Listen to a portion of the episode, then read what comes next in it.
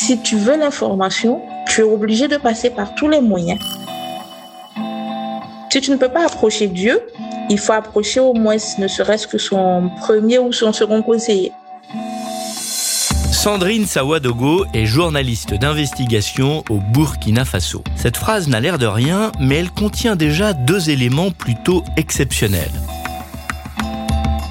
D'abord, les journalistes d'investigation ne sont pas si nombreux au pays de Norbert Zongo, ce journaliste enquêteur assassiné en 1988. Et puis, Sandrine est une femme, et les femmes journalistes d'investigation sont encore plus rares dans son pays. Nous allons essayer dans ce podcast de nous mettre dans la peau d'une journaliste d'investigation en Afrique.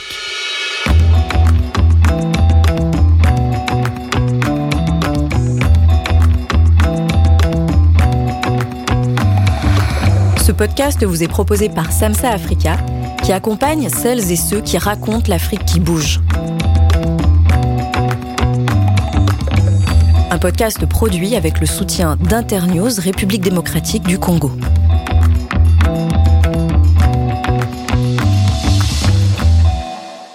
Bonjour, je m'appelle David Servenet, je suis moi-même journaliste enquêteur, mais aussi formateur, et pour ce premier épisode, direction Ouagadougou, où être journaliste d'investigation a un impact très important sur la vie de Sandrine Sawadogo. Sa vie professionnelle, bien sûr, mais aussi sa vie personnelle. Lorsqu'elle travaille sur une enquête, Sandrine multiplie les précautions. Elle ne publie jamais d'éléments sur les réseaux sociaux en cours d'investigation. Elle n'expose jamais sa famille ou ses amis. C'est devenu une seconde nature. Et puis, elle doit aussi faire un grand écart entre son travail d'enquête et son rôle plus commercial au sein de son magazine, où elle doit vendre des encarts publicitaires pour garantir l'équilibre économique.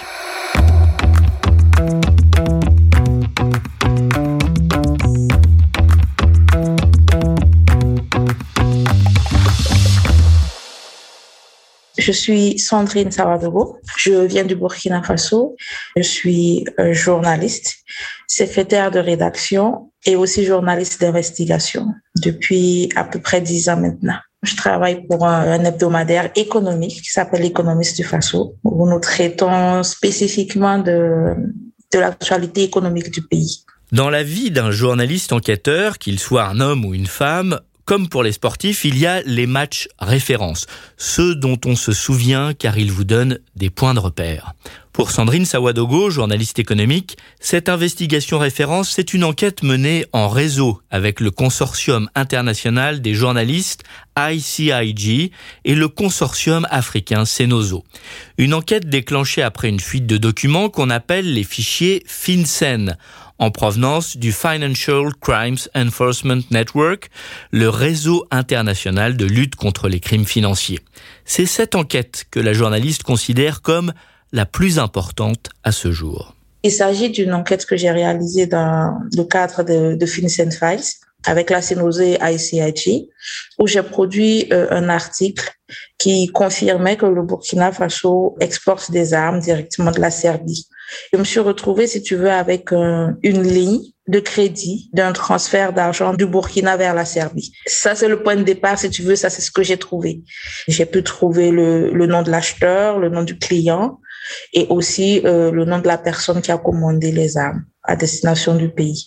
Face au terrorisme, on savait que le Burkina était obligé d'équiper ses soldats, mais on ne savait pas d'où venaient les armes et qui étaient les personnes derrière. Et cette enquête révèle que non seulement ce n'est pas le gouvernement en tant que tel qui commande les armes, mais c'est des intermédiaires et c'est plus des mercenaires qui se font de l'argent derrière le contribuable burkinabé. Une enquête sensible, une enquête difficile. C'est cette expérience qui donne véritablement à Sandrine Sawadogo le sens de son travail de journaliste d'investigation. Je dois dire que c'est une enquête comme ça qui me fait percuter ce que ça veut dire le journalisme d'investigation.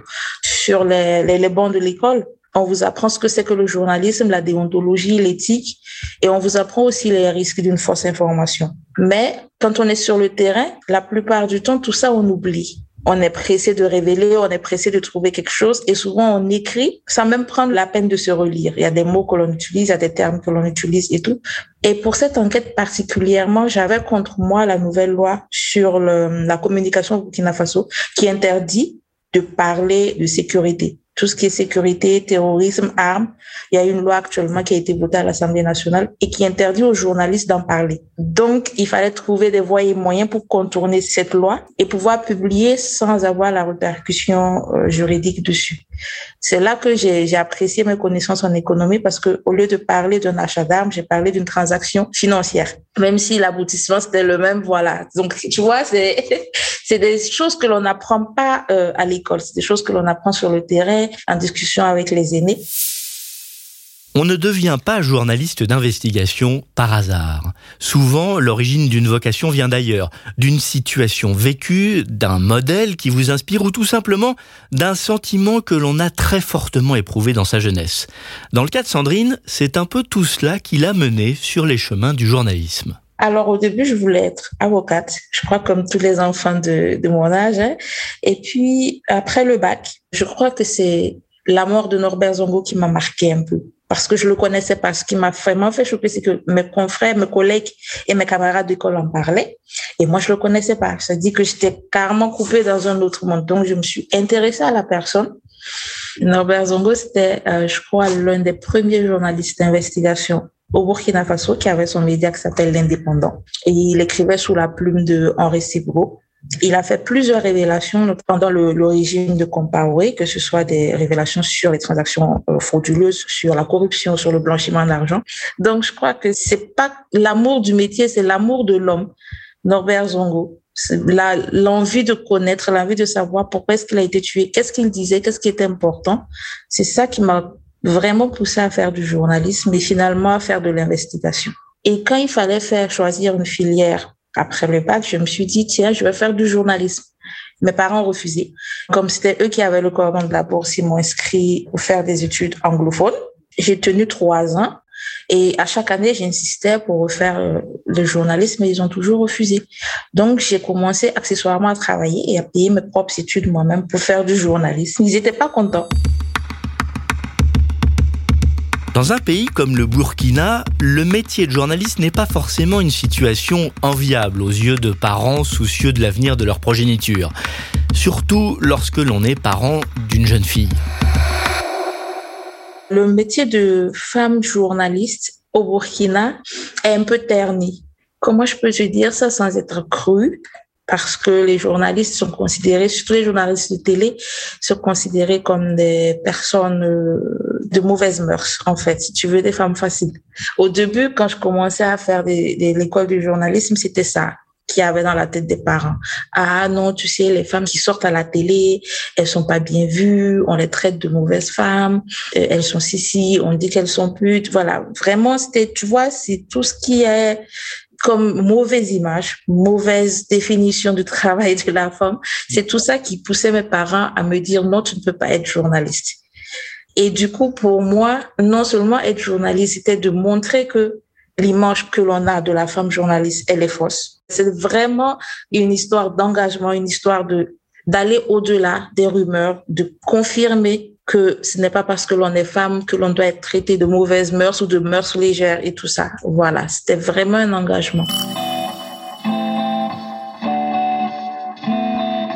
Traditionnellement, la profession, je dis bien la profession, à ne pas confondre avec le métier, la profession de journaliste a la réputation d'être assez rude pour les petits nouveaux, et plus encore quand on est une femme. Dans beaucoup de rédactions, il peut y avoir une ambiance virile, voire un peu machiste, et on y croise aussi quelques harceleurs. Sandrine Sawadogo aussi en a fait l'expérience lorsqu'elle a commencé à travailler. L'avantage en faisant une école de journalisme, c'est que tu as un stage obligatoire dans une rédaction pour finaliser ton cursus et pour faire ton mémoire. Donc, mon professeur, qui était aussi un directeur de rédaction de l'Observateur Parda, c'était un quotidien actuellement au Burkina, qui m'a proposé le stage dans sa rédaction. La première semaine, c'est assez bien passé. Je t'avoue qu'il n'y avait pas trop de problèmes. Je me suis bien impliquée et tout. Et au bout de la deuxième semaine, j'ai commencé à comprendre les relations entre stagiaires, journalistes, euh, chefs de desk, journalistes. Si tu vois, c'est tout l'environnement derrière. Et j'ai compris pourquoi est-ce que mes parents étaient un peu réticents par rapport au journalisme. Tu vois, c'est comme j'étais une brebis au milieu des loups. Et tu es obligé de devenir loup si tu veux vivre, en fait, tu vois. Donc, en dehors du travail, qui était vraiment égal parce que je faisais les sorties de terrain comme des autres journalistes et tout. Il y avait aussi, comme dans tous les milieux, je crois, le harcèlement. Donc, il a fallu faire face à ça. Je crois que toutes mes consoeurs le diront, c'est un milieu qui est vraiment difficile. Dans le contexte du Burkina, tu vois, où la société est encore assez traditionnelle, une femme qui va tout le temps en mission, euh, qui travaille de 6 heures à 22 heures, et c'est souvent pas facile à gérer, facile à expliquer. Et si en plus derrière tu as le harcèlement, ça devient compliqué. Je comprends pourquoi certaines certaines consoeurs finissent par par laisser tomber. Et c'est dommage. Après la vocation, passons à la pratique, où l'on va voir que devenir journaliste d'investigation est un long chemin. Parce que quand on démarre dans une rédaction, on ne devient pas enquêteur comme ça dès le premier jour. Cela aussi, Sandrine en a fait l'expérience. J'étais journaliste culturelle à l'époque, donc il fallait que je fasse le point de tout ce qu'il y avait comme sites à visiter, euh, activités touristiques, activités culturelles. J'ai fait ça pendant six mois et je me suis rendu compte qu'il me manquait toujours quelque chose dans ma formation parce que le grand reportage, oui, j'arrivais à écrire, mais je me disais qu'est-ce que je pouvais encore faire plus? Donc, je me suis orientée vers l'économie de la culture. Qu'est-ce que ça rapporte vraiment quand on, on visite un site? Qu'est-ce qui reste dans la commune? Et bizarrement, tu vois, en faisant ce genre d'articles, j'ai commencé à m'intéresser à l'économie. Et un jour, j'étais assise, un de mes confrères qui voyait que je m'intéressais à l'économie me dit, ah tiens, tu sais, il y a Thomson Reuters qui fait une formation sur les flux financiers. Vu que tu écris beaucoup sur l'économie, est-ce que tu devrais pas postuler?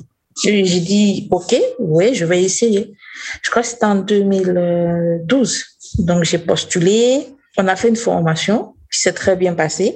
Et il fallait produire un article à l'issue de la formation. Donc, le sujet que j'ai trouvé, c'était sur le, secteur minier. Et euh, mon formateur à Thomson m'a dit, tiens, est-ce qu'on ferait pas une enquête avec?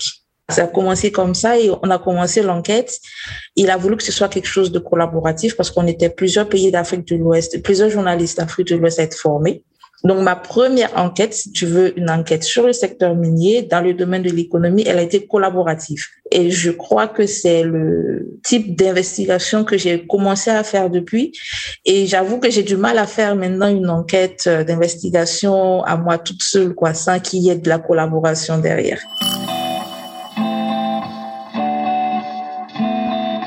Dans son journal, l'économiste du Faso, Sandrine Sawadogo s'est donc petit à petit spécialisée sur l'actualité économique. Mieux, elle s'est concentrée sur le secteur bancaire et boursier, deux milieux qui lui permettent de mettre en pratique l'adage anglo-saxon Follow the money lines, suivez la piste de l'argent.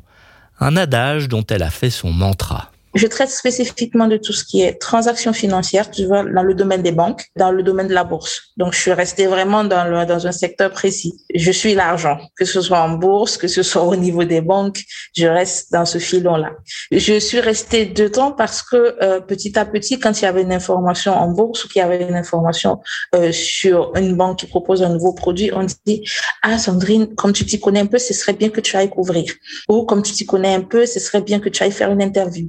Et petit à petit, en discutant avec les professionnels du secteur, euh, j'ai fini par devenir une, une, référence au niveau de la rédaction. Donc oui, je suis, je suis restée cantonnée à ces, ces deux secteurs-là, même si euh, de temps en temps, je regarde un peu ce qui se passe au niveau des mines ou de la macroéconomie. Voilà. Au-delà des questions d'argent, Sandrine est sensible à l'impact d'une enquête, aux questions très concrètes qui ont une incidence directe sur la vie des populations.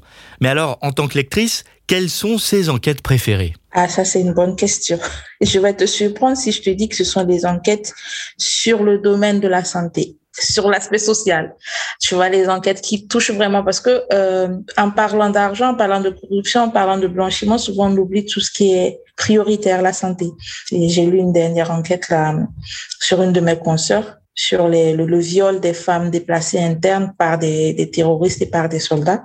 Tu vois, ça me ramène à, l'essentiel souvent. J'essaie de garder les pieds sur terre, de ne pas rester la tête dans les millions et les milliards de francs CFA qui s'évadent. Et ce genre d'enquête me permet de, de rester sur terre et puis de comprendre qu'il y a encore plus et encore beaucoup de choses à faire. Dans la peau d'une journaliste d'investigation en Afrique. Et maintenant, parlons un peu de méthode. Souvent, on a dans l'idée qu'un journaliste d'investigation a des super pouvoirs, capable de percer tous les secrets du monde grâce à une recette type, ou plutôt grâce à un super carnet d'adresses avec des super sources. Ce serait tellement bien si cela existait.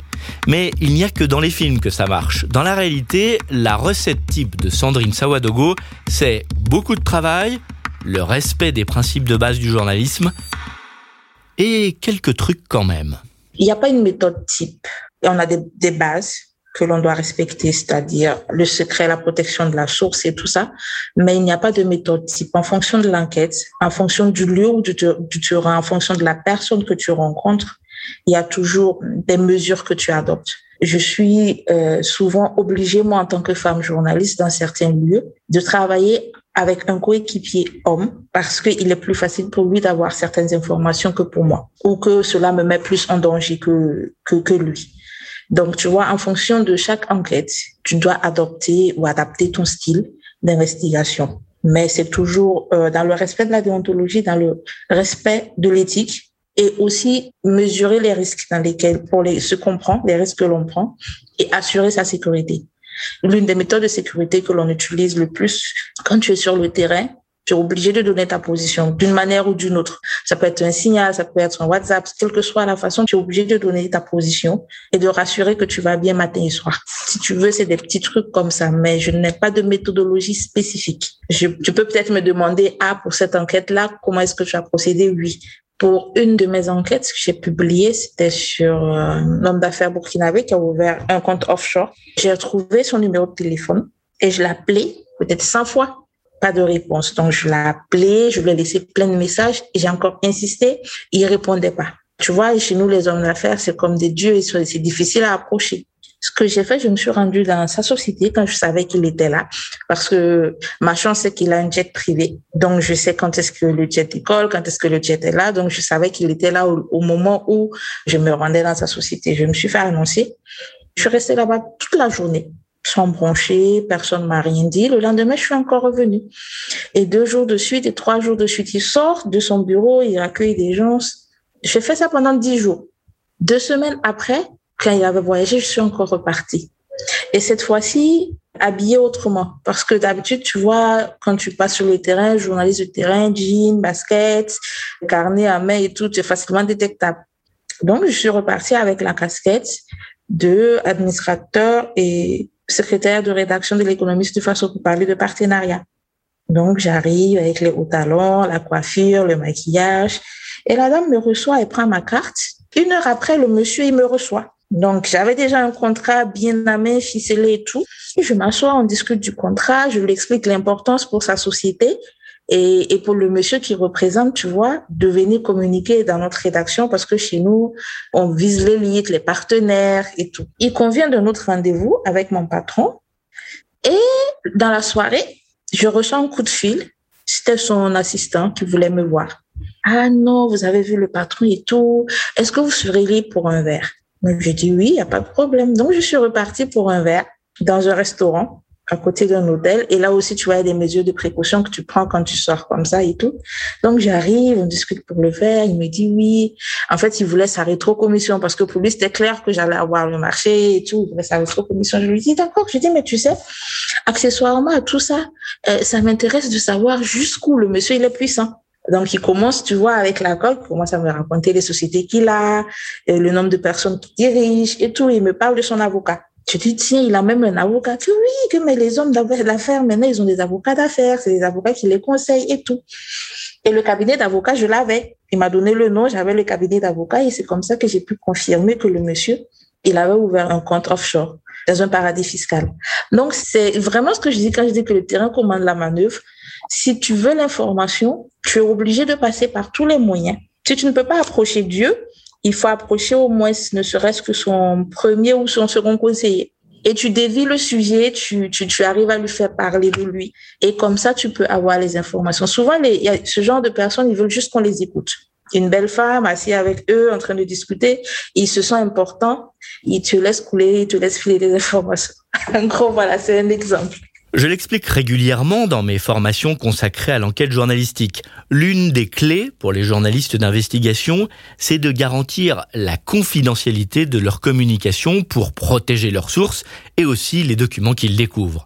Pour cela, il y a des méthodes et des outils que Sandrine Sawadogo a adoptés. Je peux parler des VPN que l'on installe sur le téléphone, je peux parler de Signal que l'on utilise régulièrement et je peux parler aussi de Pronto Mail. Et il y a aussi une méthode qu'on a développée après les soucis avec euh, Ignace le, le, journaliste d'investigation béninois, mhm. quand il a été incarcéré. C'était la méthode euh, du no Internet. On se crée une boîte mail à deux une boîte mail avec le même idée, le même mot de passe. Tu veux une boîte mail que on se partage à deux et l'on s'écrit que dans le brouillon. Aucun mail envoyé. Donc, on se connecte peut-être je peux recevoir un message. Là, je sais que si j'ai reçu un mail ou pas, quand il m'envoie un mail, on m'envoie un SMS. Donc, je me connecte sur le mail, je regarde au niveau du brouillon, je lis le message, je le supprime, je fais la réponse. C'est l'une des méthodes aussi sécurisées que l'on fait pour s'échanger les informations sans être surveillé.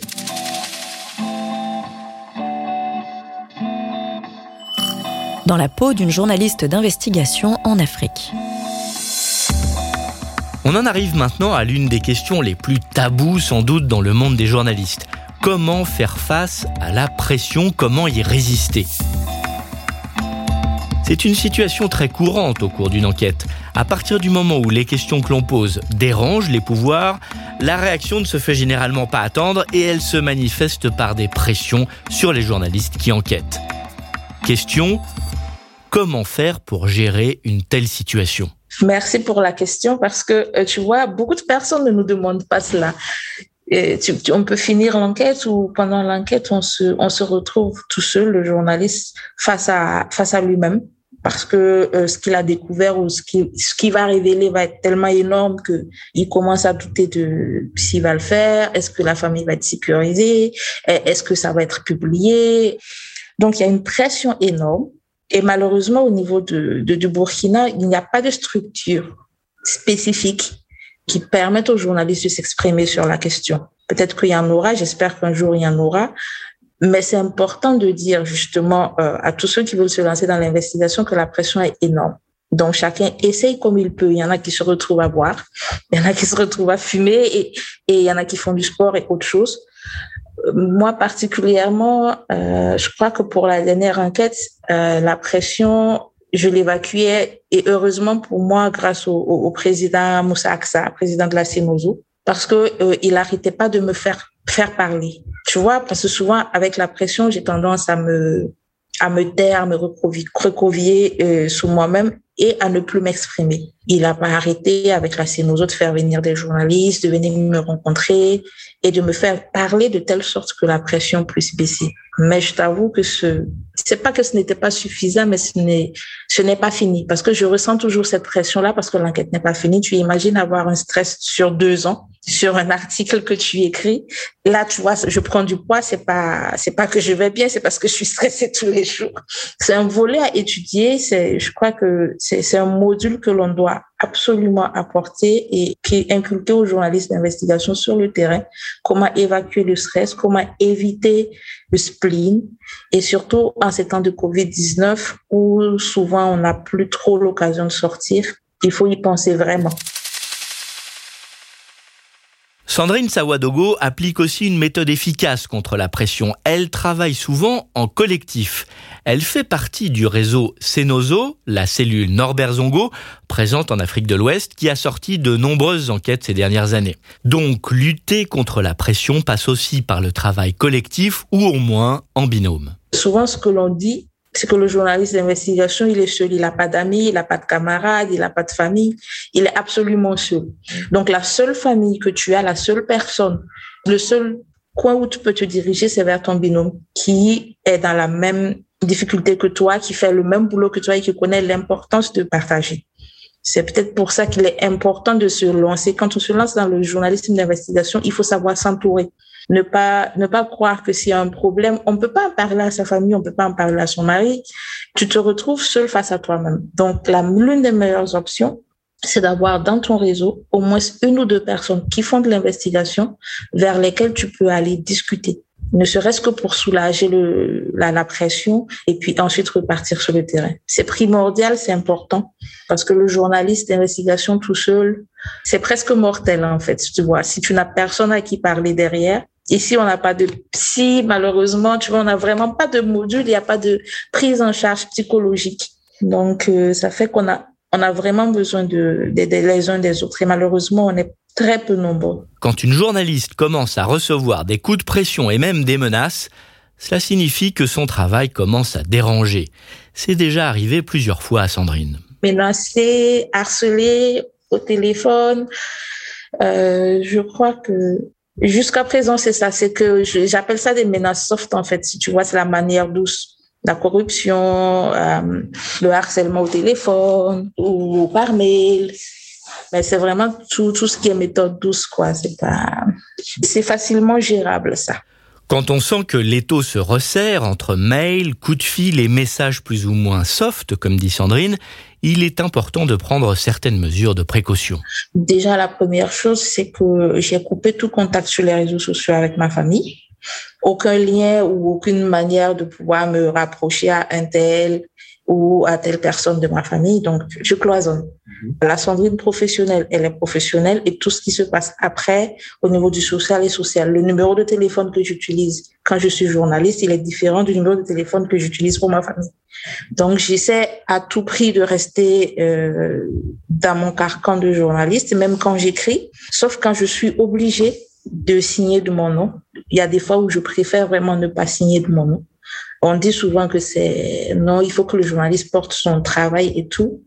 Je comprends ceux qui, qui revendiquent cela, mais cela dépend du travail et des risques que tu sais que tu vas faire encourir derrière à tes proches. Donc, il y a aussi au niveau de la signature du nom et au niveau de l'économiste du faso, je suis quand même dans un poste administratif où je suis obligée d'aller rencontrer des clients. Et malheureusement, le média qui a besoin de la publicité, on se dirige vers les banques, si tu veux, vers les institutions financières et tout. Donc, je peux pas aller le, devant eux en tant que Sandrine Sawadro, les, journalistes d'investigation. Non, je vais là-bas en tant que Sandrine Sawadro, la secrétaire de rédaction. Donc, je cloisonne vraiment euh, ces deux vies-là et j'essaye tant que je peux d'éviter euh, les photos sur, sur les réseaux sociaux. C'est vraiment compliqué.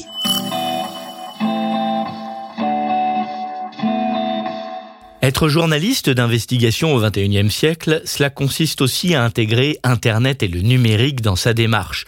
Surtout dès que l'on aborde les réseaux sociaux qui peuvent se révéler une source d'infos extrêmement riche. C'est devenu une mine d'or. Tu vois, que ce soit Facebook, que ce soit Instagram, les jeunes, ils aiment bien ça, surtout les, les fils à papa. Enfin, je ne suis pas les fils à papa, c'est plus pour suivre ce que papa a donné à son enfant qu'autre chose, mais oui, tout à fait. C'est vraiment une véritable mine d'or pour ce que je fais actuellement et tous les jours, oui. Tu as un compte Twitter qui suit tous les enfants de riches, toutes les transactions, euh, qui est en vacances, qui va où, qui a acheté une nouvelle voiture. C'est extraordinaire à quel point on peut avoir des informations rien que en restant devant son écran. On n'a même plus besoin d'aller, tu vois, vouloir rencontrer une source, ensuite une autre source. Tu vois, ça raccourcit le temps. Mmh. Souvent, ça raccourcit le temps de l'investigation parce que on, on, te délivre la preuve euh, sous tes yeux. Quoi. Il faut juste savoir où chercher, où regarder. Une expression symbolise tout l'enjeu des relations entre les journalistes et leurs sources. On appelle cela le off the record. Le off, pour les journalistes, c'est quand une source donne une information, tout en disant vous ne pouvez pas la publier cette information car sinon cela me mettrait en danger. Une situation à laquelle Sandrine Sawadogo est régulièrement confrontée. Déjà, je garantis et je me débrouille pour ne pas parler de cette information que la source m'a donnée tant que je n'ai pas réussi à la confirmer deux fois. Si tu veux, euh, il te donne l'information, il te situe. Ce qui est sûr, tu auras un nom ou tu auras un point de départ que tu peux utiliser pour vérifier l'information qu'il te donne. Si tu n'arrives pas à la vérifier par deux autres sources différentes, tu ne l'utilises pas parce que il se peut que l'information soit, si tu veux, c'est un piège. Si on te demande un off, la première chose à faire, c'est d'accepter le off. Parce que c'est ça aussi la confiance avec la source. Tu acceptes le off, tu oublies que tu as rencontré la source et tu essayes de suivre l'information pour la vérifier par deux fois. Si tu arrives par deux fois à avoir les mêmes informations, tu peux l'utiliser et même en l'utilisant, tu diras non, cette information, je l'ai obtenue de telle source, qui peut être même officielle. Mais c'est vraiment, c'est sacré, quoi. Quand on dit off the record, c'est off the record. Faut pas faire semblant de couper son maïto, non. la principale valeur d'un journaliste quand il donne son OK pour un off the record, c'est qu'il va le faire. Il faut respecter non seulement sa source, et il faut garantir que tu n'as pas enregistré cela parce que tu peux pas garantir que ton téléphone ne va pas être volé, que l'information ne va pas être, ne va pas sortir même si tu l'as enregistré. Et après, ça détruit l'image du journaliste que tu es et personne, aucune source ne viendra encore vers toi. Ou au pire, quand ils viendront vers toi, c'est qu'ils veulent t'utiliser.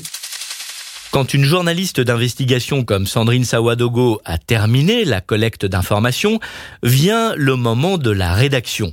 Il faut écrire et cela signifie naviguer entre les différents écueils qui guettent la journaliste. Ce qu'il faut éviter, euh, si tu veux, c'est les affirmations quand on n'a pas de preuves.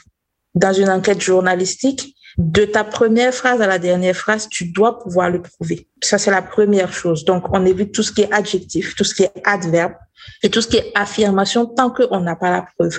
Quand on affirme quelque chose, un tel a fait, qu'on dit X a fait cela, quand on, le jour où on va t'appeler, tu vas pouvoir justifier X a fait cela ou X a pris 5 millions, tu dois pouvoir justifier et prouver que X a pris 5 millions.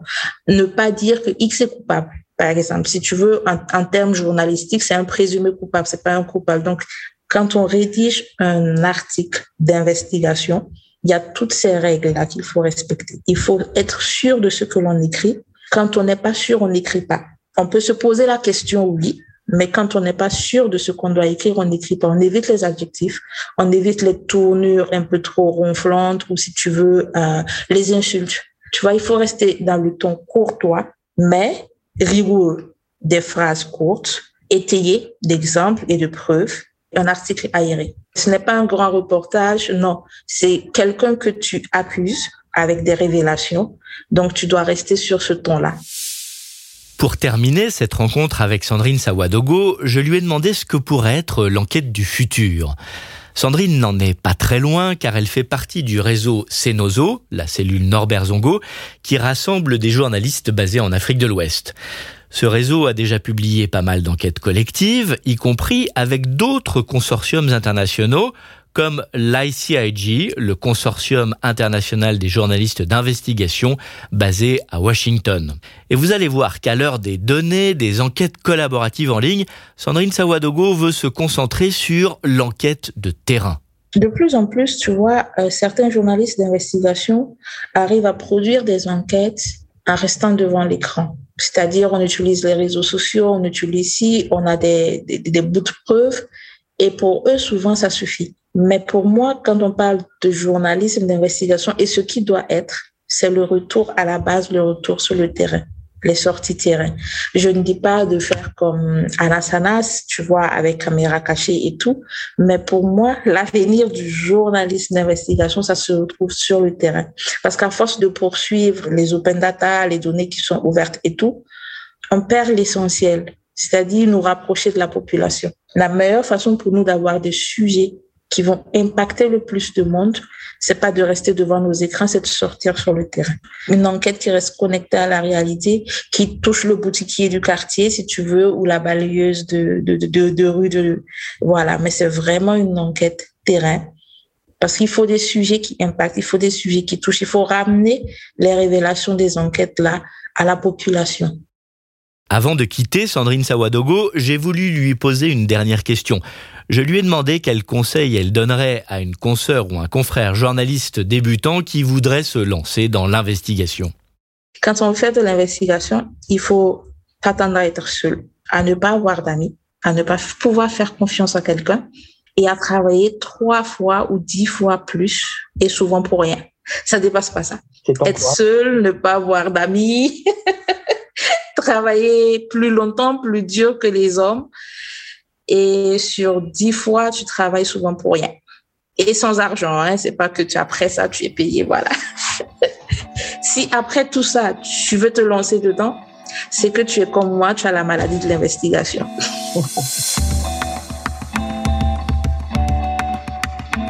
Merci à la journaliste burkinabé Sandrine Sawadogo d'avoir participé à ce premier épisode du podcast Dans la peau d'une journaliste d'investigation en Afrique. Si cela vous a plu, n'hésitez pas à le partager dans votre entourage et sur les réseaux sociaux. Vous pourrez aussi retrouver les autres épisodes sur le site samsa-africa.com slash podcast.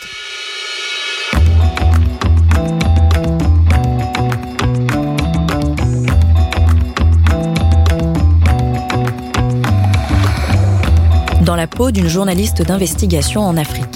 Un podcast de 10 épisodes proposé par Samsa Africa qui accompagne celles et ceux qui racontent l'Afrique qui bouge. Un podcast produit avec le soutien d'Internews République démocratique du Congo.